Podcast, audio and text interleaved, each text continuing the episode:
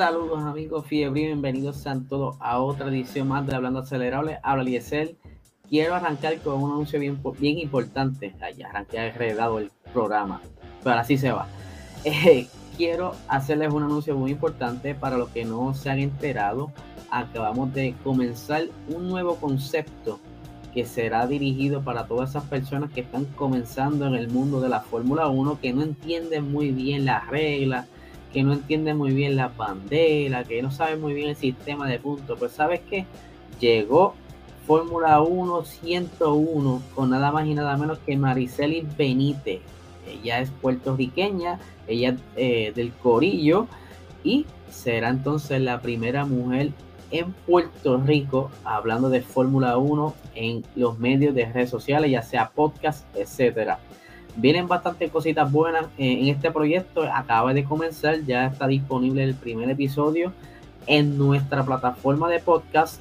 Eh, lo puede conseguir a través de PR Racing Sports en todas las aplicaciones de podcast disponibles y podrá escuchar ese primer, primer episodio que es cortito, ¿verdad? Porque van a ser cortos y breves para que sea fácil de digerir y las personas que estén comenzando en esto pues no se enzorren y puedan entonces entender cómo es esto eh, más fácil y se enchulen de lo que es el deporte, ¿verdad?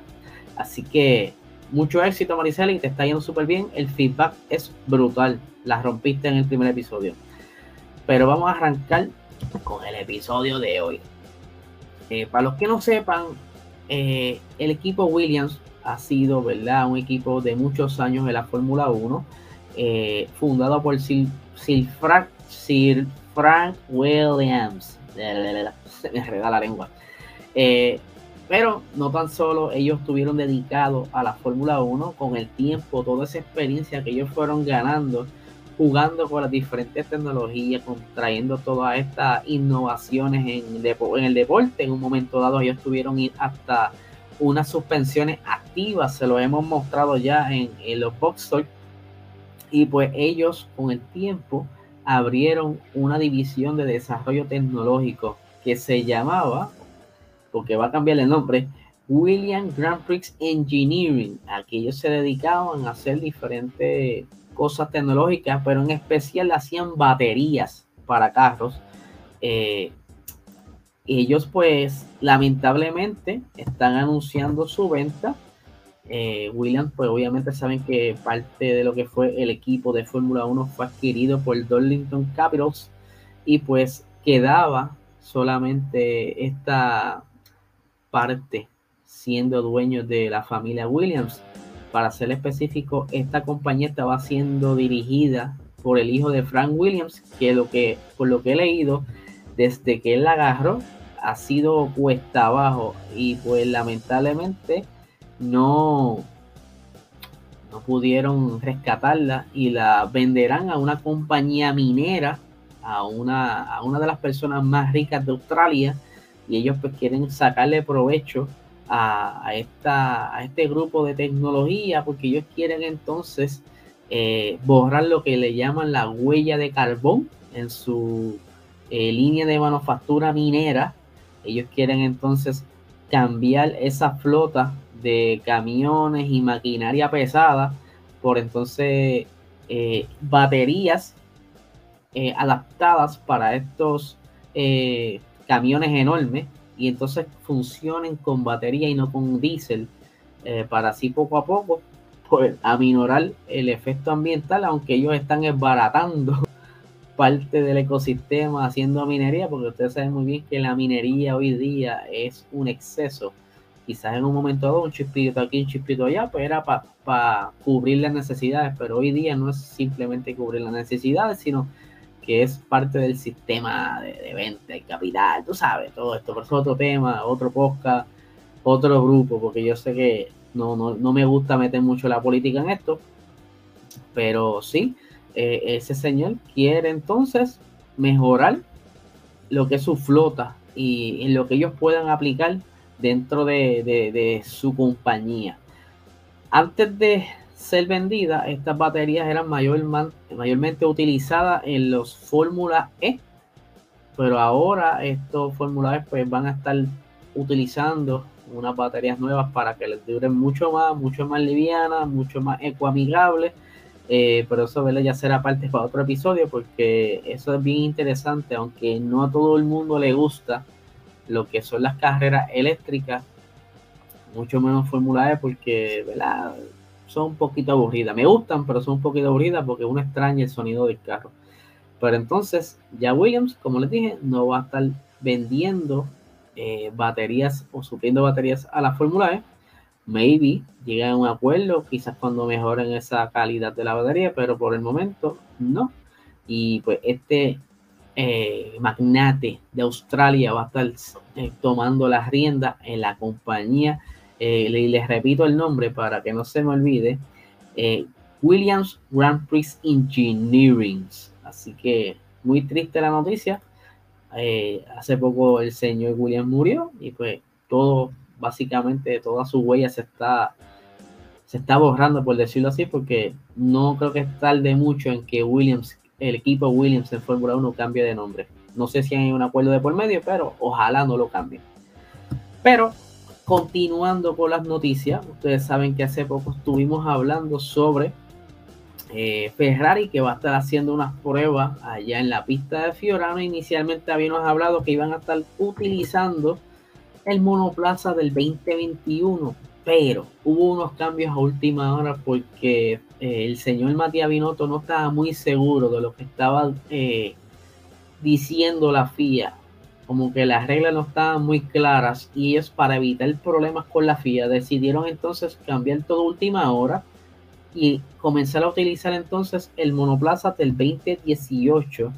Eh, les consigo el nombre ahora mismo de ese monoplaza, que lo tenía por aquí. Es el SF71H del 2018 para evitar el problema, pues ya que normalmente eh, pueden utilizar los monoplazas. Digo, la regla anterior era que los monoplazas tenían que tener dos años o más. Y ellos, pues, para irse a la segura, utilizan el del 2018 y pues van a verificar si es que la FIA última hora cambia las reglas, pero como ellos lo que quieren es básicamente quizá eh, empezar a calentar motores y estar tranquilitos para que los muchachos entonces caigan en tiempo, vuelvan a sentir y que y tomar forma nuevamente, aunque no fueron mucho las vacaciones básicamente, pero para que eh, esta, esta categoría exige tanto que tienen que estar eh, en el máximo eh, físico posible, lo mejor posible para que puedan desempeñar muy bien y no sufran tanto en la pista. Pero si ya leyeron el título de este episodio, vamos a estar hablando del señor Valtteri Bota. Yo digo que ese es el muchacho símbolo de la Fórmula 1 en estos últimos tiempos, ya que ha sufrido bastante de las garras de Mercedes. Ustedes saben que eh, Valtteri tuvo la suerte de caer en Mercedes porque Nico Rosberg renunció luego de tener ese primer y único campeonato. Él se aborreció de estar en lo que es el circo de la Fórmula 1 luego de esos años de quizás, ¿cómo decirlo así? Un calvario, una, una tortura tratando de luchar por ese título junto a Lewis Hamilton porque ninguno quería ceder, era totalmente una guerra en la pista. Eh, hay mucho documental por ahí, documental hecho por fans que están muy buenos porque ven esa parte de, eh, o enfatizan la parte de cuando ellos guerreaban mucho en la pista. Eh, incluso se habla de sabotaje entre entre garajes, o sea que los de Corillo de Russell brincaban para el, pit de, Hamilton y hacían desastres y viceversa. Eh, una de las posibles teorías en, si no me equivoco, fue el Gran Premio de Singapur 2016 o 2015, donde todo iba muy bien en la eh, que si no me equivoco, Nicolás se llevó la pole o estuvo a, cerca de llevársela, pero cuando entonces van a, en carrera, él comenzó a tener problemas con el guía. Ustedes saben que estos guías son eh, básicamente la, la, mente maestra o la parte importante del monoplaza, ya que ahí tú tienes todos los controles, toda la telemetría, todos los mapas del motor, o sea, sin el guía, aunque gire, si no está electrónicamente activo, no funciona. En ese momento aparentemente todo estaba bien el día anterior y comenzaron a tener problemas. Eh, le cambiaron el guía en los pits, ya para cuando entró los pits perdió el tiempo, quedó atrás y pues le dañaron la carrera o se dañó la carrera, ¿verdad? Todavía no se sabe, no se confirma que haya sido un sabotaje, pero eso fue parte de las cositas que estuvo sufriendo eh, Nico Roswell, aparte de toda la presión mediática, la presión de equipo, y él dijo, mira, mano, yo de verdad que yo no sirvo para esto. Incluso le hicieron el acercamiento una vez para ver si quería ser director de un equipo. Dijo, no, por el momento no me interesa. Eh, creo que sería igual o peor la presión, así que dejemos eso a un lado. Sigo haciendo mis cositas por ahí, poquito a poco, sin que me mate mucho, porque yo quiero pasarme la vida relax. Por entonces, volviendo, ¿verdad? Que hicimos un, hicimos un gran paréntesis. Valtteri Bottas tuvo la oportunidad de entonces sentarse en un Mercedes brincando de la escudería Williams, que era donde él estaba, que va para decirlo, él eh, fue de las últimas veces que pudo llevar a Williams a brillar antes de que comenzara a caer el pobre equipo Williams. Y como están viendo aquí en pantalla, lo que están en YouTube, eh, se ve la cara de alegría de Valtteri Bottas y Toto Wolf. Obviamente, Valtteri Bottas con la esperanza de que algún día poder tener la oportunidad eh, con el equipo mayor de ser entonces campeón mundial. Por ahí comienza toda esta novela de Valtteri Bottas, porque ese pobre muchacho tuvo que renovar, o sea, ganarse el asiento año tras año. No tuvo eh, oportunidad de firmar un contrato que fuera de más de un año. Y eso fue, yo creo, de las primeras cosas que él le empezó a molestar eh, y que no le daba quizá entonces seguridad en el equipo. Y esto pues ya es la primera espinita. Ustedes saben que él era demasiado rápido. Eh, él, si le daban los elementos posibles, podía defender suficiente o podía ser hasta más rápido que Luis Hamilton en ciertas pistas lo vimos muchas veces eh, bastante rápido en su circuito favorito, que es el circuito de Sochi en Rusia. Hubieron eh, controversias porque él casi siempre era rápido en este circuito y quería ganar casi siempre esta carrera, pero eh, el equipo en unas ocasiones, si, no si la mente no me falla, le robaron la victoria pidiéndole que dejara pasar entonces a Lewis Hamilton, el actual campeón, porque ustedes saben que el equipo siempre va a estar a favor del campeón, porque de cierta manera tiene ciertos privilegios, aunque los, eh, hoy día no se, ve la filo, no se ve mucho la filosofía piloto 1, piloto 2, pero todavía Mercedes juega mucho con eso. Y como que se le nota, al igual que en Red Bull, ese, ese trato al segundo piloto no es, no es igual al que se, el trato que se le da al piloto número uno, en este caso Hamilton, que es el campeón. Aquí están viendo en pantalla otra de las fotos de, ese, de esos días cuando él estuvo esas primeras emociones con Lewis Hamilton, Toto Wolf, súper contento Toto Wolf, que también estuvo en Williams en un momento dado. Pero entonces, poco a poco, como les iba diciendo, las cosas se tornaron un poquito más agrias. El equipo le daba un poquito de codo, siempre la prioridad era Hamilton, y todo, todo, todo de Hamilton. Y ya estaba abojecido ¿cómo rayo yo voy a poder ser campeón si este, este escudería no me lo permite? Cada vez que entonces yo puedo estar un poquito más adelante, buscar la manera de, devolverle la posición a Luis Hamilton. Y como que no es justo. Incluso eh, recientemente, eh, Valtteri Bota, pues se vio al, adelante y tuvo que dar la, posición en estos últimos días de, esta temporada. Pero aunque el 2021 no lució por decirlo así, muy bien. Quizás, no sé, por falta de ánimo o el carro no le funcionaba, pero aún así trató de ser el mejor escudero para, que, para intentar que Lewis Hamilton volviera a ganar y, defender el título. Pero sabemos muy bien que él tuvo sus circunstancias en pista, pero antes de eso, eh, aquí lo que comenzó, como quien dice, a abrir esos caminos fue y esto lo he dicho varias veces, fue cuando George Russell se montó en ese monoplaza en el Gran Premio de Sakil. Yo creo que ahí es donde entonces si Mercedes quería darle una extensión de o, un contrato de dos años, la actuación de George Russell ese día hizo entonces que ese contrato se fuera solamente un año. para los que no sepan mucho, para ponerlos al día, George Russell pertenece a lo que es el programa de desarrollo de pilotos de Mercedes.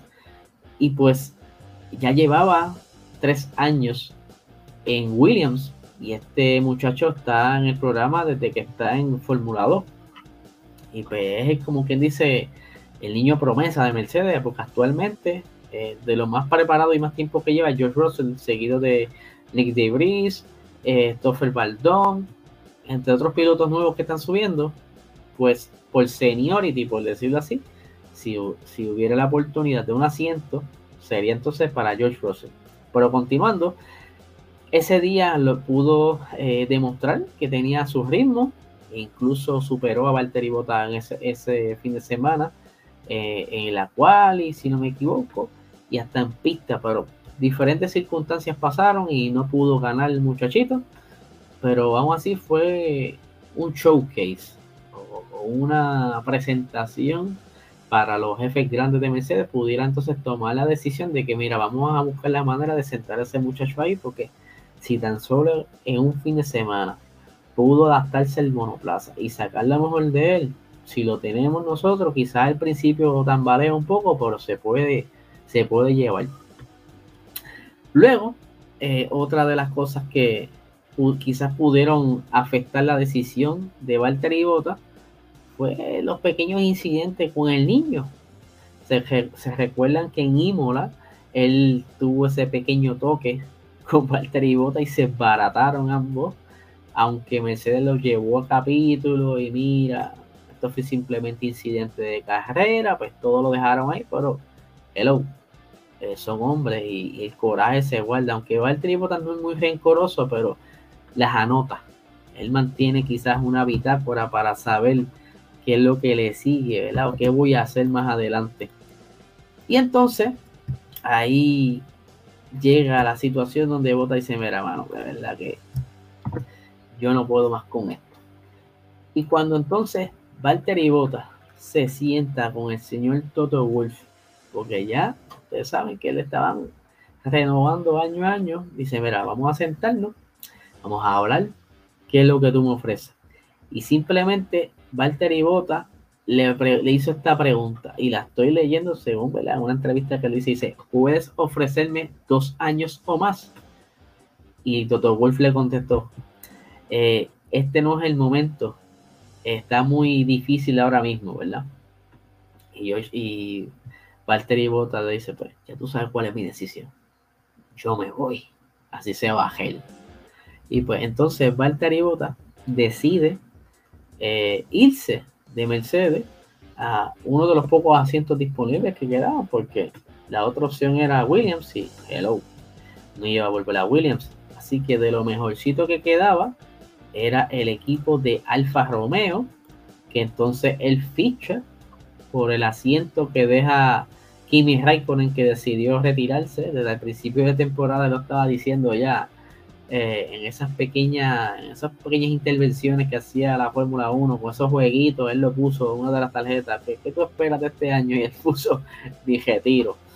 Eh, y se retira Kimi Raikkonen y deja entonces un asiento abierto, no tan solo cualquier asiento, sino el asiento de ser el piloto número uno. Porque Kimi, ante Giovinazzi, era el número uno, él era un campeón, tiene experiencia, él era el uno aunque allí no jugaba mucho así, pero él es el alumno. Y Valtteri Bottas dijo, aquí es que voy yo. Olvídate de eso. Porque para William yo no vuelvo ni para el diablo. Yo entonces me siento en Alfa Romeo. Pero entonces se sabe muy bien. Alfa Romeo, pues no tiene quizás mucha esperanza de poder ser un equipo ganador el año que viene. Ya se lo dijo el mismo director de Alfa Romeo. Mira, mano, esto aquí es un proyecto a largo plazo se espera que empezaremos a tener victorias cerca de dos a tres años. Tú serás parte entonces de esta gran aventura.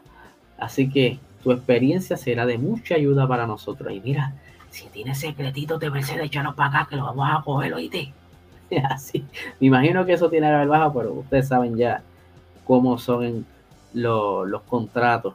Pero entonces, Valtteri Bota no, le tenía contrato hasta finales de diciembre, pero cuando llegaron las pruebas en Abu Dhabi, donde iban a estar haciendo eh, el, test de las nuevas gomas 18 pulgadas, de Valtteri Bottas dijo, mira, yo quiero ir para allá, yo quiero coger. Y fue donde Toto Wolff, mira, mano, vamos a hacer algo, cortaste el contrato, y total, para lo que queda, córtalo ahí, fíjate eso, ¿cuánto tengo que dar para atrás? Fíjate. Entonces, pues, Mercedes accedió a las peticiones de él y lo dejó entonces ya formar parte oficialmente del Alfa Romeo desde que terminó la carrera de Abu Dhabi y pudo participar de estas pruebas allá en, el circuito de Abu Dhabi. Pero entonces, vamos a, leer otra de las expresiones que dijo sobre su salida, la tengo por aquí. Dice, eh, ¿dónde era que estaba? Eh, dice, obviamente era muy lógico colocar a George Russell en el monoplaza porque ha sido parte del equipo durante mucho tiempo. Es una nueva generación y así es como también está evolucionando el deporte. Mercedes tiene este programa de jóvenes pilotos y George Russell ha estado en él durante mucho tiempo. Eh, dice por aquí, en ese caso de que obviamente todavía evolucione más y se vuelva más experimentado e incluso más rápido. No querían perder la oportunidad. Así que para mí todo está bien. Estoy muy feliz. Él está contento por, por lo que entonces la decisión que tomó. Yo creo que aunque no vaya a tener mucha oportunidad de victoria, él se siente quizás más relax porque no tiene tanta presión. Otra, un nuevo trabajo. Aquí vamos a ver cómo arrancamos. Y pues para récord, ¿verdad? Para que ustedes sepan, eh, durante el tiempo que Valtteri Bota estuvo en, en Mercedes, él completó 101 carreras, sumando 10 victorias, 20 poles y 58 podios. Y acumuló 1.327 puntos, teniendo sus mejores resultados en el 2019 y en el 2020 siendo el segundo piloto en esos dos años en el, en el, en el tablón de, del campeonato de, de, de piloto. Perdón. Así que yo creo que es un alivio quizás de Valtteri Bottas quedarse fuera de Mercedes porque lo más probable iba a ser más de lo mismo y él está pasándole el tiempo por encima y él quiere ser campeón, él lo ha dicho desde el principio y él esa era las esperanzas de cuando él llegó a Mercedes, de, que estar entonces en un equipo top, en uno de esos años que él estuviera, le brindaran la oportunidad de poder ser campeón. Mucha gente pelea, dice, mira que él no puede ser campeón, a él todavía le falta. Maybe sí, maybe no, pero ¿cómo lo vamos a saber si de cierta manera le cortaron las alas? Ahora no lo podemos saber. Pero pues ahora aquí en Alfa Romeo Resta entonces que les ruegue a que la normativa de la de que está trayendo la FIA ahora sea bastante certera, que quizás la diferencia en la parrilla no sea tanta y por lo menos pueda pelear por podio y más adelante pueda quizás estar peleando ahí, ahí, ahí por los puntos del campeonato de piloto. Yo creo que sería justicia que él por lo menos algún día se lleve un campeonato y por él mismo se retire porque en el equipo de Romeo va a tardar o que aparezca un asiento. Imagínense que Luis Hamilton se retire y entonces Mercedes diga, mira papito, este es tu momento, te voy a dar tanto y vas a ser piloto uno. Yo creo que ahí entonces pudiera ser que se acorte el tiempo de espera a ser campeón, porque el Alfa Romeo no es, o al menos, ustedes se imaginan que se acabe el contrato de Charles o Carlos Sainz y uno de ellos se vaya, obviamente que Valtteri Bottas le va a tirar a la Ferrari. Ahí sí tiene más oportunidad. Bueno, eso hay que dejárselo al tiempo a ver qué sucede. Así que nada, gente, les recuerdo que esta noche en este canal de YouTube, PR Race Sport, tendremos el episodio en vivo de Box Talk a las 8 y 30 de la noche, donde tendremos el invitado argentino, y les voy a decir el nombre, porque yo por los nombres, ustedes saben que soy malísimo, lo estoy consiguiendo ahora mismo, antes de despedirnos. el nombre del chico es Jorge Santoro, y él, tiene ¿verdad? bastante experiencia en lo que es los temas de Fórmula 1, entre otras cositas más que le vamos a estar preguntando el día de hoy, así que está pendiente que la vamos a pasar súper, ustedes saben cómo la pasamos, allí en el chat, incluyendo sus comentarios en el en vivo, ustedes saben cómo es la cosa, así que nada gente, que tengan un